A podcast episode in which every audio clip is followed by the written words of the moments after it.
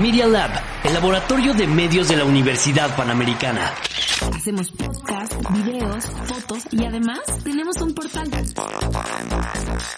medialab.up.edu.mx medialab.up.edu.mx Experimenta con nosotros. No te quedes fuera y sé parte de esto.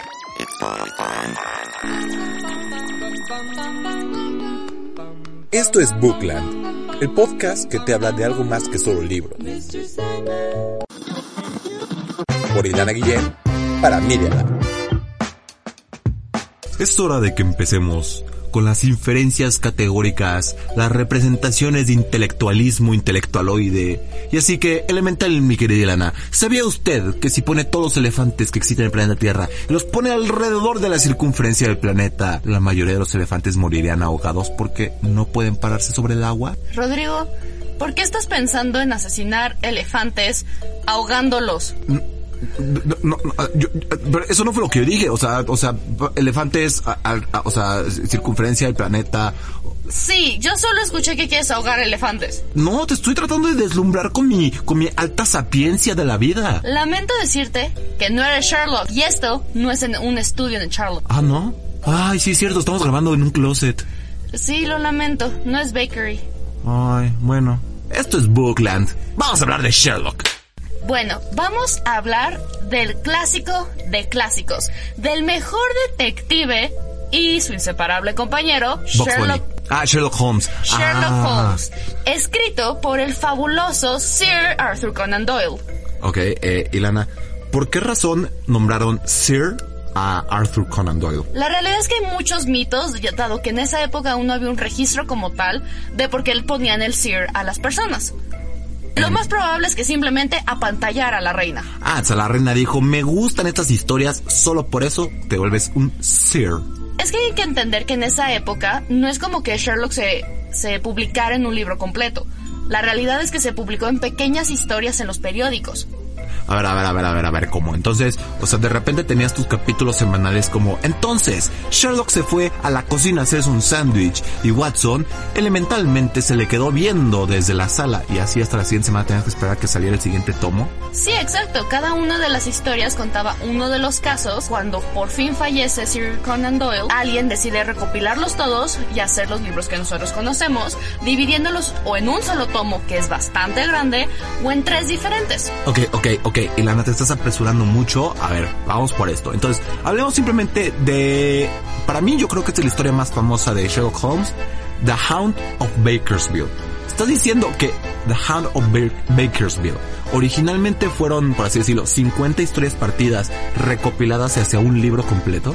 Aún no se sabe como tal cuántas historias fueron, pero se sabe que muchas de ellas eran partidas en dos o hasta tres partes. Entonces te quedabas con las ganas de seguir leyendo y ayudó bastante al periódico en el que se publicaba. Wow, ok, eh, así empieza Sherlock. El Sherlock empieza Exacto. en el periódico. Y la realidad es que Sir Arthur Conan Doyle se dice que no quería hacer que Sherlock fuera entrañable. Quería retratar un verdadero... eh, Pelafustán. Pelafustán y a Watson como el verdadero héroe de la historia. Y Watson es el verdadero héroe de la historia. Pero Sherlock tiene su encanto.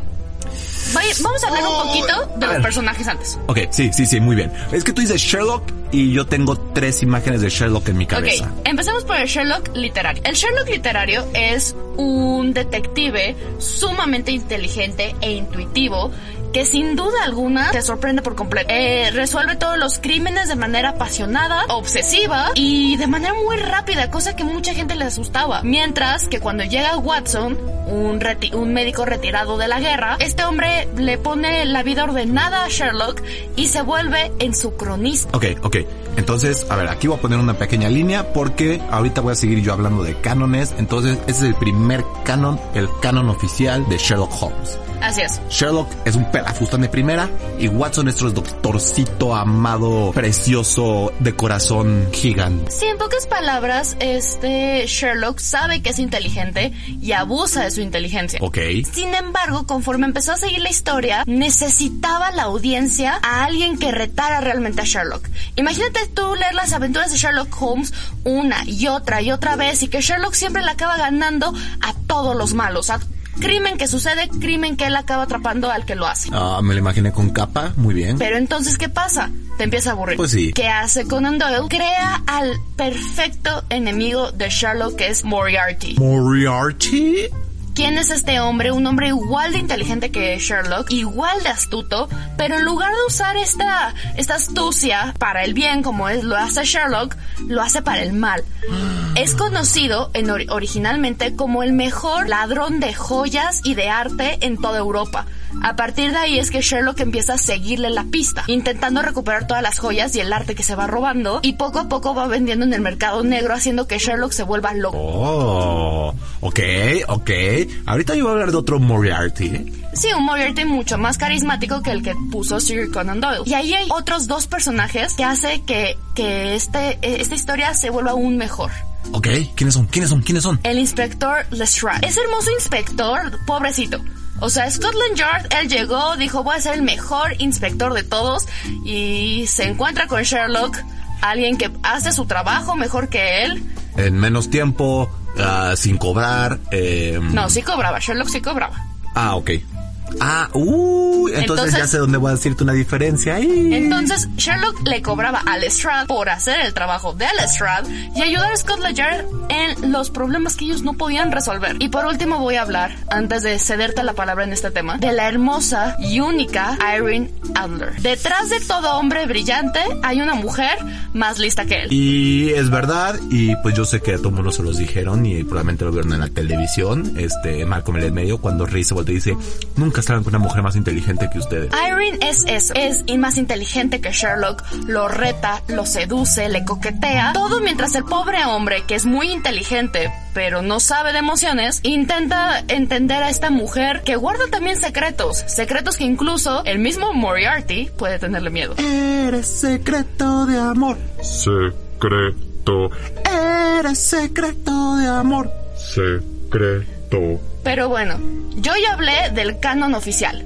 del primerito, te toca a ti. Ok, yo hablar entonces de mi canon favorito y es creo que, o sea, de todas las cosas que me acabas de explicar rápidamente, es el que más puedo ver que es el más cercano a las novelas. La versión de la BBC con Benedict Cumberbatch. Es que ese hombre es hermoso, esa carita de nutria. Quitando a Martin Freeman como Watson. O sea, ok, ok, ok.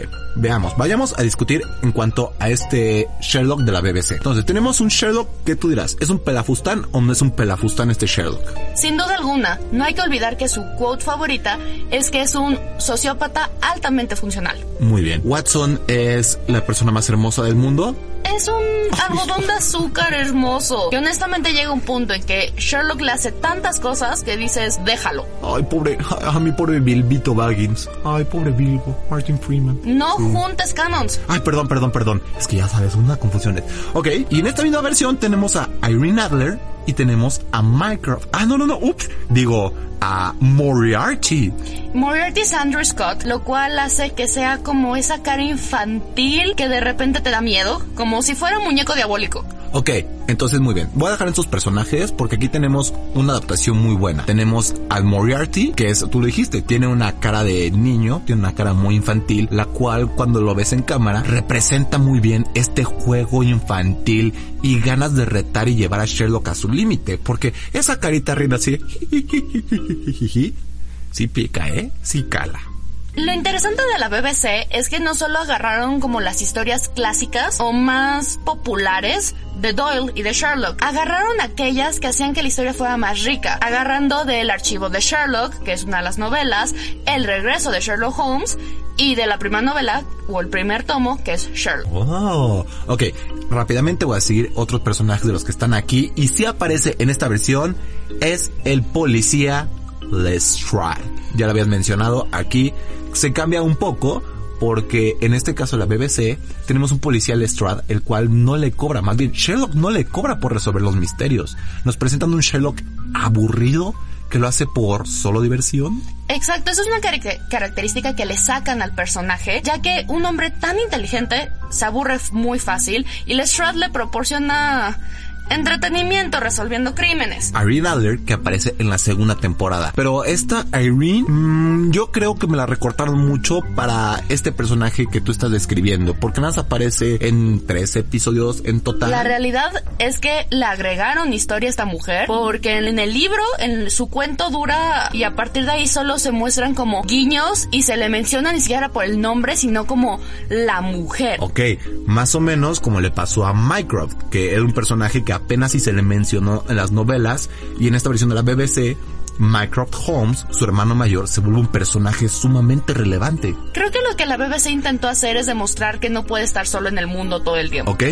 wow, qué crítica tan más fuerte. Otro personaje que a mí tengo que mencionarlo porque me encanta es Molly Hopper. Molly Hopper no existe en los libros porque obviamente en esa época no existía una mm, doctora forense. Y aquí sí lo hacen y es simplemente encantadora. Louise Brealey es preciosa. Ok, ok, antes de que, porque podría hablar solamente de, de esa, o sea, de ese personaje por horas, te quiero preguntar yo. Entonces, ya tenemos este que cual tú lo consideras que es el canon más cercano al real. Vamos con el segundo más cercano y estoy haciendo comillas en el aire la versión de Robert Downey Jr. de Sherlock. Es hermosa, creo que es una de las películas más bonitas de la historia porque retrata no solo a un Sherlock y a un Watson, sino también a Londres original de Conan Doyle. Ok, te puedo preguntar, este, en realidad no estás dando esta opinión solo porque aparece Robert Downey Jr. y Jude Law. Es en parte un poco este viciada mi opinión porque amo estos dos personajes y estos dos artistas, estos dos actores, reyes de la pantalla. Perdón, córtame porque sabes que me voy a clavar con ellos dos. Muy bien, entonces son dos películas de las cuales Sherlock es Robert Downey Jr. y Watson es Jude Law. Primeras preguntas y las más sencillas. ¿Este Sherlock es un pelafustán o es un buen tipo? Es algo mejor y es la otra parte de Sherlock. El Sherlock adicto y el Sherlock que usa su inteligencia para ganar en las apuestas de pelea. Ah, sí, porque olvidamos mencionar, chance, que en los libros a Sherlock le gustaba algo así como mm, el polvo blanco. Y hay una cosa muy importante. En esta adaptación no existe Moriarty. Moriarty es usado como Lord Bradford. Un personaje muy oscuro, pero que no le llega a Moriarty. Sin embargo, es un muy buen enemigo para Sherlock. Es, pero es más bien como, exacto, dos tonos abajo de Moriarty es solo un personaje de gabardina gigante que sale de las sombras y luego se vuelve a mezclar en las sombras y ya. Eso sí, aquí el sentimiento que tiene Sherlock por perseguir a Irene y atraparla es mucho mayor que la BBC. Y ahí se pone un poco más al estilo que refleja la narrativa de, las historias escritas porque aunque Sherlock no la ve, está constantemente persiguiéndola porque es la mujer, la mujer que lo cautivó. Cosa que aquí se puede perfectamente bien cuando Sherlock está investigando y viendo y buscando y encontrándose una y otra vez con Irene, que es interpretada por la hermosísima Rachel McAdams. Ok. Y es que de ahí va a ir mi siguiente pregunta. Este Jude Law, que interpreta a Watson, ¿no crees que no está tan fidedigno? Porque a mi parecer no es un personaje con el corazón gigante. Su versión de Jude Law me parece más cruda, más afligida y más afectada por años de haber estado con Sherlock. Es que justamente, mientras que en la BBC vemos gradualmente cómo Watson llega con Sherlock y se va acoplando a él, aquí vemos a un Watson que ya lleva muchos años en siendo el compañero leal de este hombre y que honestamente, ¿tú cómo te sentirías de ver a tu mejor amigo subiendo y bajando en una montaña rusa de emociones, de adrenalina, de crímenes, sin ningún propósito de parar en algún momento? E incluso que su amorcito está medio loca. O, o sea, sí, pero pues, yo, yo, yo siempre he dicho a mis amigos que los apoyo, que sean felices. Pero en el proceso acaba arruinándote a ti la boda. No olvidemos en la segunda película que Robert Downey Jr., o sea Sherlock, se mete en el tren, quita a Mary, la esposa recién casaditos de este Watson, y le dice, bueno, hola, vámonos de luna de miel porque tenemos un caso.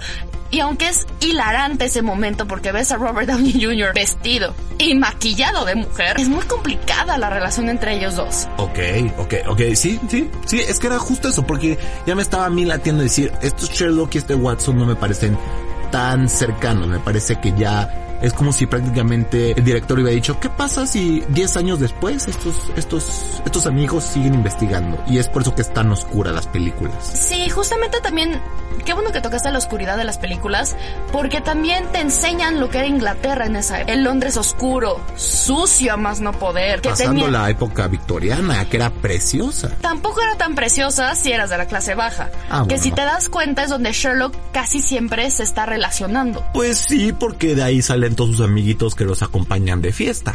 Exacto. En este caso, por eso me encantan estas películas, porque es otro lado de, de, de Sherlock y es una adaptación más hacia la época. Excelente. Qué bueno que dijiste adaptación hacia la época.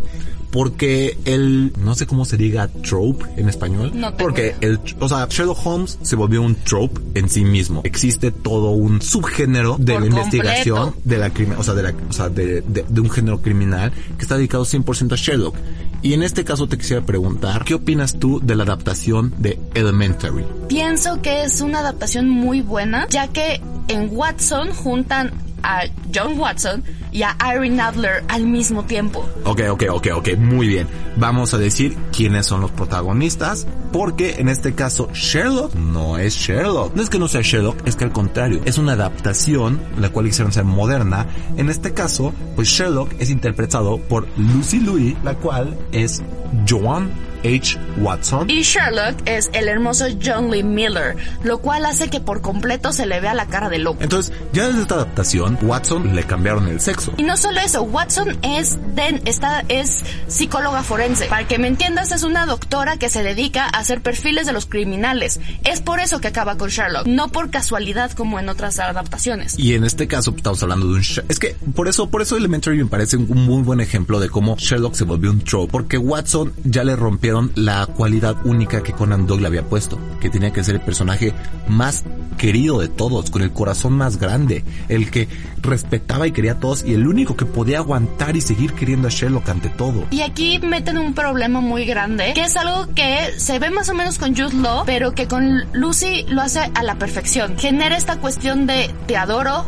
eres mi compañero, mi mejor amigo, mi roomie. Y en este caso juegan un poco con el amor de la vida de, de, Watson, pero que aún así no le va a aguantar todas. Exacto, era lo decir, me parece que está el personaje de Watson, de Lucy Liu, es muy tajante, es el más tajante de lo que hemos visto, porque es contestona, le regresa, y pues a mí creo que por esto fue que me gustó tanto esta versión, porque después de haber visto tantas veces a un Watson muy buena onda, me gustó ver a un Watson que le gritara y le dijera a Sherlock, cállate, cállate, y cállate, estás mal. La verdad es que sí. Yo tengo una última adaptación y es una que de verdad para mí fue una joya maestra porque no como tal no es de Sherlock, pero sí es de uno de los Holmes. Ya sé cuál es, te refieres a la versión de Netflix que salió el año pasado en pleno 2020 y que se las puedo recomendar ahorita muchísimo. Enola Holmes. Sin duda alguna, en Nola, en, en los libros originales, se menciona que los Holmes tenían una hermana pequeña, pero que no es mencionada realmente. O sea, solo es de, ah, sí, tenían una hermana en medio de la campiña inglesa, pero nada más. Lo cual la BBC sí regresa y habla un poquito de Enola en su última temporada. Pero lo hacen de una manera muy burda, en mi opinión. No vean la cuarta temporada. Pero en Nola es, es preciosa, es una historia que... Por favor, hay que decirles, es Millie Bobby Brown. ¿Cómo no pueden amar y adorar a nuestra estrella de Stranger Things, Millie Bobby Brown, siendo Enola Holmes? Millie Bobby Brown interpreta toda esta parte juvenil, ambiciosa, curiosa, con ganas de vivir más allá de lo establecido que todo Holmes debe de tener. Y al mismo tiempo te presentan a un Sherlock, que es Henry Cavill, hermoso personaje que está en The Witcher y es Superman, que hace que te des cuenta de la distancia que él toma de su familia constantemente y del mundo en general, haciendo que Nola se sienta muy sola. Y después tenemos a Sam Coughlin como Microsoft, que honestamente... Mycroft. Mycroft. Microsoft es una compañía electrónica. Perdón, casi latín. Micro, que honestamente te lo ponen de una manera mucho más cruda que la BBC, lo cual es bastante. Bastante difícil, ¿eh? Porque cuando ven la versión de la BBC, uy, Pero que al mismo tiempo te retratan lo que era el Londres de esa época. el Londres, porque, muy bien, vamos a decirlo tal cual.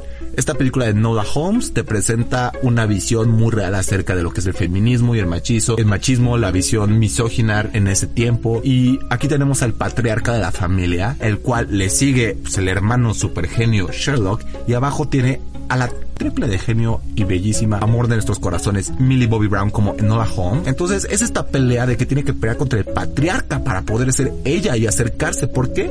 Porque su héroe es su hermano. Justamente su héroe es su hermano y no solo eso, quien le enseña a vivir en esta vida es su madre y su madre es la hermosa y divina Elena Bonham Carter. Bonham Carter. Pues es elemental, mi querida Ilana. Pero mira, déjame decir, por esta cara que tienes, puedo inferir que tienes así como un dato curioso, el cual nos puede decir respecto a Sherlock. Así es, mi querido Sherlock.